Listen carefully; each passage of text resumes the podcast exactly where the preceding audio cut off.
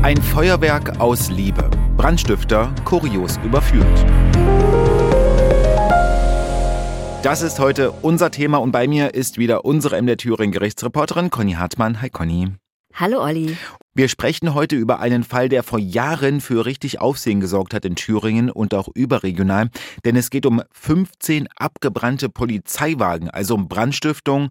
Und da kann man sich schon denken, was da los war. Der Täter wurde jahrelang gesucht und wie er gefunden wurde, das war wirklich mehr als kurios. Das besprechen wir alles, aber wir gehen erstmal rein ins Landgericht. Und gleich am Anfang merken wir da, Conny, wie erfahren du wirklich bist. Denn den Angeklagten, den kanntest du tatsächlich, nicht persönlich, aber das war war einfach kein unbeschriebenes Blatt. Ich habe den tatsächlich zum dritten Mal erlebt. Ich habe ihn vor ganz, ganz vielen Jahren schon mal am Amtsgericht gesehen. Da hatte er Mülltonnen angezündet. Da erinnere ich mich tatsächlich noch dran, an die, an die Verhandlung und an den Typen. Die Polizei hatte ihn nämlich sozusagen auf frischer Tat ertappt. Das haben die Beamten auch gesagt. Er hatte Mülltonnen angezündet. Und der Angeklagte hat trotzdem bestritten. Ich habe ihn dann ein paar Jahre später am Landgericht wieder erlebt. Da kam er schon aus der Untersuchungshaft. Da hatte er nämlich mehrere Autos angezündet, unter anderem einen Sattelschlepper, der Pizzakartons geladen hatte. Auch da hatten wir damals Bilder von Leuten, die den Feuerwehreinsatz gefilmt haben. Der hat gebrannt. Der hat, dieser, dieser ganze LKW hat gebrannt und das Furchtbare daran war, der Fahrer hat dort in der Kabine geschlafen und der ist von Zeugen in letzter Sekunde da rausgeholt worden. Der wäre, Entschuldigung, jämmerlich verbrannt, wenn den nicht jemand, wenn da nicht jemand gesagt hätte, Mensch, da sind die Gardinen zu, nicht, dass da noch einer drin ist. Ja, kann man sich vorstellen, wenn hinten Pappkartons geladen sind ja, und der vorne in der Kanzel schläft. Feuer. Hm. Und auch damals hat der Angeklagte, ich kann mich noch erinnern, der kam rein in den Verhandlungssaal. Ähm, wir standen davor, da hat er uns erstmal, also Fotografen und Kameraleuten, einen Stinkefinger gezeigt. Also so war der damals drauf. Und er hat auch damals nicht zugegeben, dass er das war. Ist aber trotzdem verurteilt worden, hat gut fünf Jahre bekommen.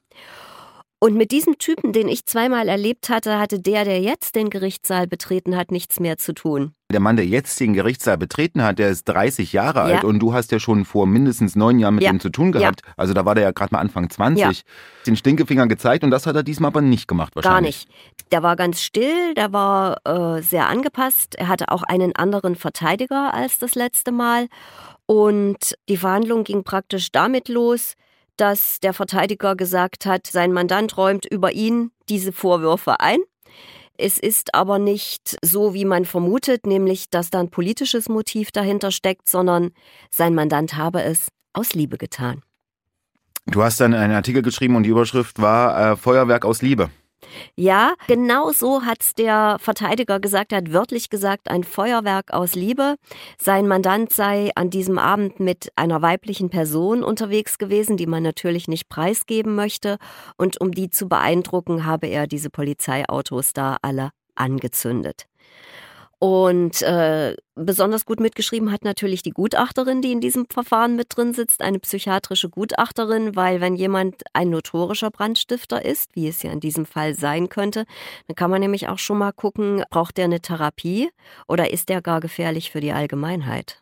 Wie lange ist denn dann ähm, so eine Verlesung äh, des Geständnisses? Also es ging rasend schnell. Das, das, das waren wirklich nur drei Sätze.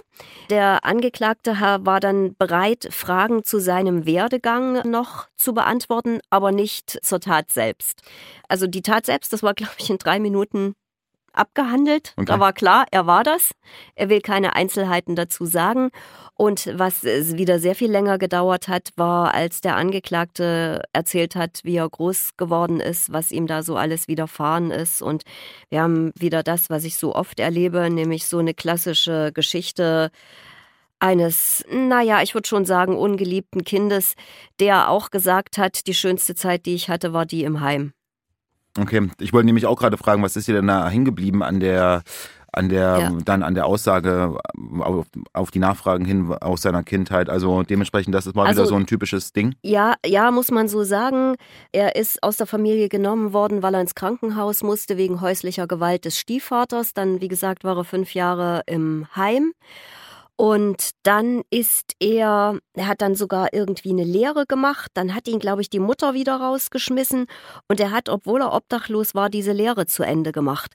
Das finde ich eine extreme Leistung. Das, also da sieht man, da ist da ist auf jeden Fall, da ist was da. Der Mann hätte es eigentlich schaffen können, aber war halt schwierig. Dann hat sich der Großvater lange um ihn gekümmert. Und da ist er auch sehr, sehr emotional geworden, als er gesagt hat, dann ist sein Großvater irgendwann gestorben und dann hat er wieder so ein bisschen den Halt verloren und dann hat er auch mal Crystal genommen, aber nur, also er ist äh, nicht abhängig von dem Kram, er hat es einfach genommen, so hat er es halt gesagt. Ja, du hattest mir auch erzählt, dass der Angeklagte mit Feuer und der Feuerwehr schon Berührungspunkte hatte. Er war Mitglied der Freiwilligen Feuerwehr und hat sich da eigentlich auch sehr wohl gefühlt und ist da aber irgendwann hat der Richter nachgefragt, gesagt, sie sind da aber irgendwann ausgeschieden. Ja, er ist dann mit den Leuten nicht mehr klargekommen und es gab Meinungsverschiedenheiten. Da wollte er dann auch nicht mehr in die Tiefe gehen. Ist das eigentlich öfter, dass äh, Brandstifter äh, bei der Feuerwehr sind? Ja, habe hm. ich schon mehrfach erlebt. Hm.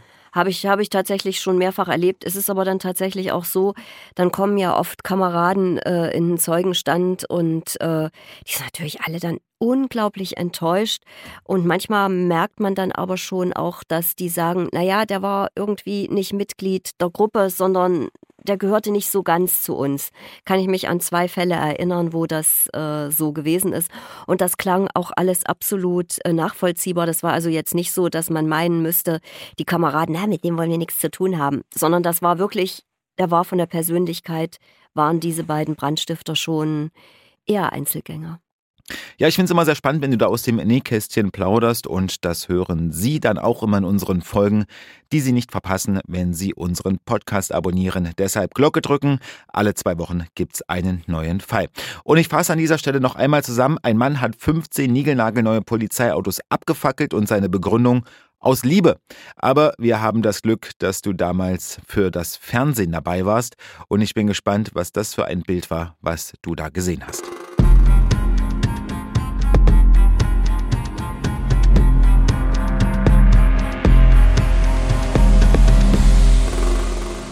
Für mich war es wirklich ein Bild des Grauens, weil ich habe gleich hochgerechnet, wie viel tausend Euro, wie viel Hunderttausende von Euro sind da verbrannt. 15 Transporter, komplett zerstört. Da muss eine Hitze geherrscht haben. Das lässt sich äh, am besten erklären mit einer Lampe, die ich gesehen habe. Die war nämlich über den Autos. Da war das komplette Plastik geschmolzen und war praktisch wie so eine Kerze in so einer Tropfsteinhöhle unten Richtung Autos geflossen. Die Autos standen auf dem Gelände eines Autohauses und waren noch nicht an die Thüringer Polizei übergeben worden. Und was an dem Tag, als das passiert war, da los war, kann man sich vorstellen, da ist sogar der Innenminister gekommen und hat gesagt, ein Angriff auf die Thüringer Polizei, ein feiger Angriff auf die Thüringer Polizei. Der Schaden war ja dann in Höhe von etwa 750.000 Euro. So ist es. Und Vielleicht, wenn wir schon einmal dabei sind, an dem Tag, wenn du dabei warst, ich meine, da kommen ja dann auch ähm, wahrscheinlich sehr viele Vermutungen auf, beziehungsweise Sachen, die da ja. politische Vermutungen genau, sind, weil genau. Angriff auf Polizei klingt ja für mich erstmal ganz platt gesagt nach links. So hat es ja der Innenminister auch formuliert. Es waren natürlich auch viele Schaulustige da. Also ich muss mal ehrlich sagen, das ist schon ein beeindruckendes Bild gewesen. Und die Brandursachenermittler waren auch da und es war ganz schnell klar, da hatte jemand auf jedes einzelne Vorderrad so einen Kohleanzünder gelegt. Das war relativ schnell klar. Das konnte man sogar als Laie sehen, von wo aus äh, sich der Brand sozusagen ähm, also wo der, wo die Brandursache war, so sahen die alle aus. Und es ist relativ schnell dann auch eine Belohnung ausgelobt worden von 20.000 Euro. Aber um es kurz zu machen, es war jahrelang nichts. Kein Hinweis. Man hat ein paar der üblichen Verdächtigen vernommen, also Leute, die gerne was anzünden. Und dann war jahrelang war nichts. Bis 2018, meine ich. Und 2018 kam dann irgendwie mal so eine Pressemitteilung, möglicherweise aufgeklärt. Das ist eine Geschichte, wo ich, ähm, als ich das gehört habe, wo ich dachte, wow. Also ja. ich hatte sowas vorher noch nicht gehört. Ich weiß nicht, wie es dir geht. Ich, ich, ich kenne das, ich habe das schon öfter gehört. Aber manchmal reicht es auch nicht, was so. Zeugen sagen. Und jetzt ist äh, nämlich der Fall, weil wir erinnern uns, die Polizei hat damals eine Belohnung ausgesetzt, 20.000 Euro für denjenigen oder diejenige, die einen Hinweis gibt äh, zu dem Täter. Richtig. Und diesen Hinweis gab es. Diesen Hinweis gab es. So, wie war der Hinweis? Den Hinweis gab es von einem Mann, und zwar von einem Mithäftling des Angeklagten. Und der ist längst wieder frei. Der kam in den Zeugenstand und hat dann sehr beeindruckend geschildert, wie er darauf aufmerksam geworden ist und was dann alles passiert ist. Er hat nämlich gesagt, dieser Angeklagte hat sich im Gefängnis damit gebrüstet, dass er das mit den Polizeiautos auch war.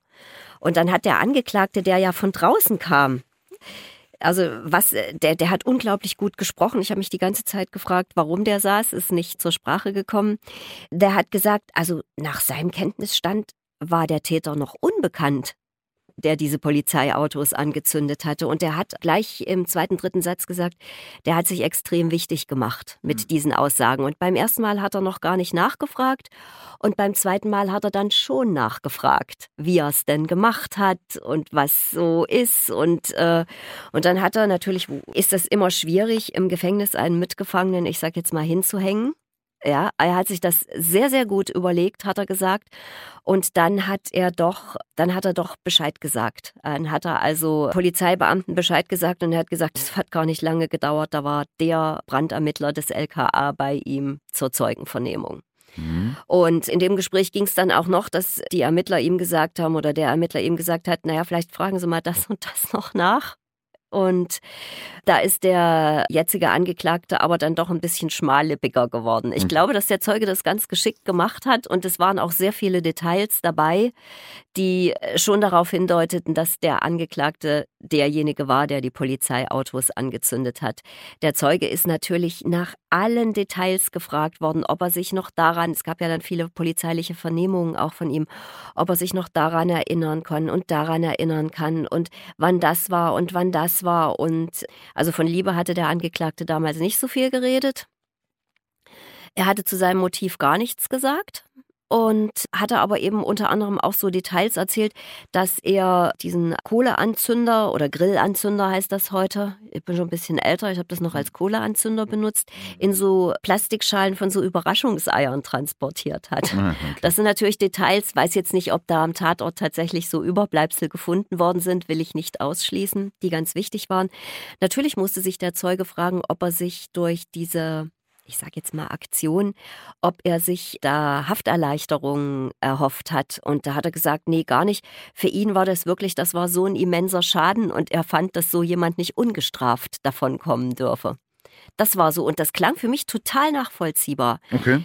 Der Zeuge ist dann verlegt worden schnell in offenen Vollzug. Das war aber ein Vollzugsplan, der stand im Grunde genommen schon fest. Also, dass er da irgendwelche Vorteile hatte, schien ausgeschlossen. Ich hätte dann tatsächlich eher gefragt, haben Sie nicht Angst gehabt, dass Sie dafür ganz furchtbar verprügelt werden, wenn das rauskommt. Aber diese Frage ist nicht gestellt worden. Aber das habe ich mir so die ganze Zeit überlegt. Hätte ich mich jetzt auch gefragt, weil das ist schon ja. ein schmaler Grad. Ja. Wenn man ist ja da gefangen ja. in einem Gefängnis und dann äh, verpfeift man jemanden. Äh, ich meine aber, dass der Angeklagte jetzt vielleicht auch nicht so ganz toll vernetzt war im Gefängnis. Er hat, war bestimmt nicht Mitglied, also spricht jedenfalls nichts dafür, Mitglied einer großen Gruppe, die sich da für ihn stark gemacht hat. Ganz im Gegenteil. Für mich ist dieser ganze Angeklagte so ein einziger Schrei nach Aufmerksamkeit, sein ganzes Leben lang eigentlich schon. Und auch der Zeuge hat ja auch gesagt, dass der Angeklagte einen ähm, bedauerlichen Eindruck gemacht hat im Gefängnis, ne? Ja, ja, also äh, wie gesagt, er hat, er hat irgendwie Anerkennung gesucht, absolute Anerkennung. Also, ein Mithäftling hat den Angeklagten verpfiffen und so kam die Polizei dem Täter auf die Spur. Es wurde eine Belohnung ausgesetzt, 20.000 Euro, wir haben es gesagt. Und jetzt ist natürlich die Frage, ob der Mann, der ja den Knast mittlerweile verlassen hat, die 20.000 Euro auf dem Konto hat.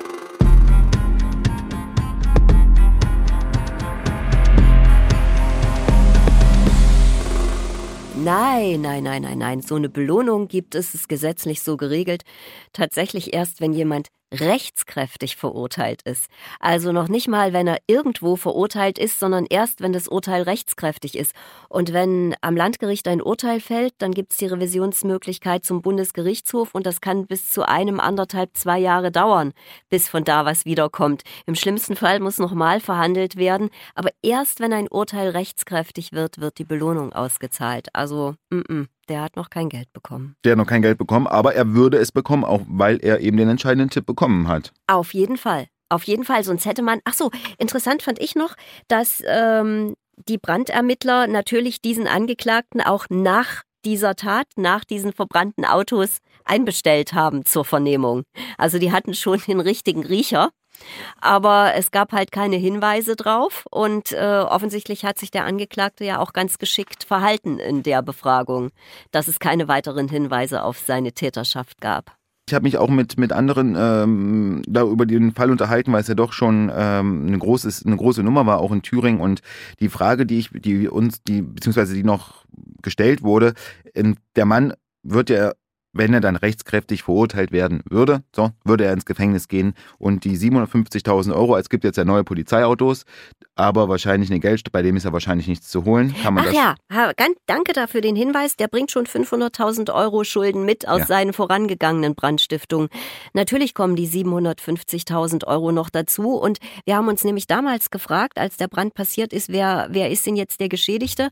Und in der Anklageschrift stand deutlich drin, dass die noch im Eigentum der herstellenden Autofirma standen, weil die ja noch nicht übergeben waren an den Freistaat. Also der Schaden ist dem Autokonzern entstanden. Und das alles für ein Feuerwerk aus Liebe, weil er eine Frau beeindrucken wollte. Naja, wie realistisch ist das eigentlich oder kam dir das vor wie Taktik? Ich vermag mir das nicht zuzutrauen, in die Köpfe von Angeklagten zu schauen. Ich will das nicht ausschließen, aber es kann alles Taktik sein. Was ist denn eigentlich mit dieser, mit dieser Frau? Äh, muss die jetzt da, wird die jetzt gesucht? Muss die da noch Nö, aussagen? Warum? Warum? Also erstens wird, wird man die nie preisgeben. Mhm. Und warum? Sie wäre eine Zeugin, ja, aber wenn die nicht preisgegeben wird, dann hätte sie möglicherweise ja auch noch ein Aussageverweigerungsrecht, in welcher Form sie dabei war. Also wie soll man die denn suchen? Das war jetzt mal eine Frage, ja. ob die vonnöten ist, ob die irgendwie. Nö, nö. Also es wäre natürlich hm. schön, sie würde bezeugen, dass der Angeklagte aus glühender Liebe gehandelt hat, um sie zu beeindrucken oder so. Aber diese Mühe, die irgendwie zu finden, wenn man den Namen nicht nennen will, dann wird er nicht genannt und dann ist es, glaube ich, auch zu Ende an der Stelle. Du hast gesagt, drei Minuten ging dann dieses, ähm, ging es um die Tat quasi, da hat aber diese politische Vermutung, die man gehabt hat, keine Rolle mehr gespielt, oder wie das war das? Das hat der Verteidiger explizit ausgeschlossen. Das war das Erste, was er gesagt hat. Wir haben hier kein politisches, sondern ein rein persönliches Motiv und äh, hat das also auch sehr blumig formuliert. Feuerwerk aus Liebe und um um eine Frau zu beeindrucken. Der Mann, der 30-Jährige, steht hier wegen, wegen Brandstiftung vor Gericht. Und was droht ihm denn eigentlich? Wir können gleich sagen, das Urteil äh, fällt später. Ja, ähm, na, auf jeden Fall denke ich auch wieder äh, eine Haftstrafe, mhm. weil er ist ja so viel vorverurteilt. Das spielt ja in dem Fall eine ganz große Rolle. Der Schaden ist extrem hoch, aber diese psychiatrische Gutachterin, die ich angesprochen habe, die sitzt ja nicht umsonst da drin. Es geht in diesem Fall vielleicht auch um eine Unterbringung und um eine Therapie. Was dann wieder von Vorteil für den Angeklagten wäre? Das kann ich, also das weiß ich tatsächlich nicht, ob was, was da von Vorteil oder von Nachteil mhm. ist. So eine Therapie ist anstrengend. So eine Therapie wird nur auf die Strafe angerechnet, wenn sie erfolgreich ist. Ich meine tatsächlich, dass dieser Angeklagte eine Entwicklung durchgemacht hat, ähm, dass er jetzt tatsächlich therapiewillig ist. Da hat er natürlich selber noch ganz viel dazu gesagt, nämlich, dass er jetzt im Gefängnis angefangen hat, das alles aufzuarbeiten. Er hat eine Latte von äh, Workshops und Kursen und Therapieangeboten aufgezählt, die er jetzt macht, um das für sich selber klarzukriegen. Das ist natürlich ein idealer Einstieg, um zu sagen, jetzt bin ich therapiewillig jetzt will ich damit mal aufräumen und jetzt will ich äh, alles anders machen. Und was ich auch noch interessant fand, auch das wird derzeit bei Twitter diskutiert. Der Angeklagte hat äh, mal für die NPD Flugblätter ausgetragen, aber der hat sich auch mal im Punkermilieu aufgehalten. Also äh, da sind wir ja dann auch immer schnell dabei. Da zündet einer Polizeiautos an. Aus welcher Ecke kommt der? Ich glaube tatsächlich, dass das rein persönliche Motive sind. Und du hast angesprochen, die ähm, positive Sozialprognose wäre das dann im Fall, wenn er ganz viele äh, nee, nee, Sachen nee, annimmt. Nee, nee, nee, nee. Positive Sozialprognose ist immer wichtig, ob es Bewährung gibt mhm. oder nicht. Das halte ich in dem Fall für ausgeschlossen. In dem Fall meine ich, dass es eine positive Prognose für die Therapiewilligkeit ah. ist. Mhm. Dass der jetzt also das erste Mal in seinem Leben tatsächlich sagt, ich glaube, ich muss da mal was tun, damit das nicht wieder passiert. So, Hoffentlich äh, bleibt er erstmal Single, hätte ich jetzt schon fast aus, aus Spaß gesagt. Ähm, und weil ich gehe mal davon aus, von der Freundin war keine Rede mehr in dem Prozess. Nein, natürlich nicht. Und wenn ja. jemand fünf Jahre sitzt, dann glaube ich, ist es auch schwierig. Ich, ähm, also wie gesagt, fünf Jahre im Gefängnis, äh, das kann ich mir überhaupt nicht vorstellen, wie das ist. Das mag ich mir auch nicht vorstellen. Conja, also ein spektakulärer Fall. Das Urteil, das wird dieses Jahr fallen, kann man Auf das jeden sagen? Fall, Ja? das wird in den nächsten Wochen fallen. Hm. Dann werden wir natürlich äh, darüber wieder, beziehungsweise das werden wir natürlich danach reichen, das Urteil. Aber der Prozess hat so viel Aufmerksamkeit erregt und auch gerade der erste Prozesstag mit dem Geständnis, das wollten wir gerne aktuell, ja, Ihnen und euch erzählen. Von daher, Conny, vielen, vielen Dank für die spannenden Details. Das war sehr interessant und ich würde sagen, bis zum nächsten Mal. Bis zum nächsten Mal, Olli. Und natürlich können Sie uns auch schreiben, eine E-Mail an angeklagt.mdr.de. Keine Folge verpassen Sie. Wenn Sie unseren Podcast abonnieren, kann ich Ihnen nur wärmstens ans Herz legen. Geht ganz einfach und wir würden uns sehr freuen. Neue Folge gibt's in zwei Wochen. Bis dahin eine gute Zeit.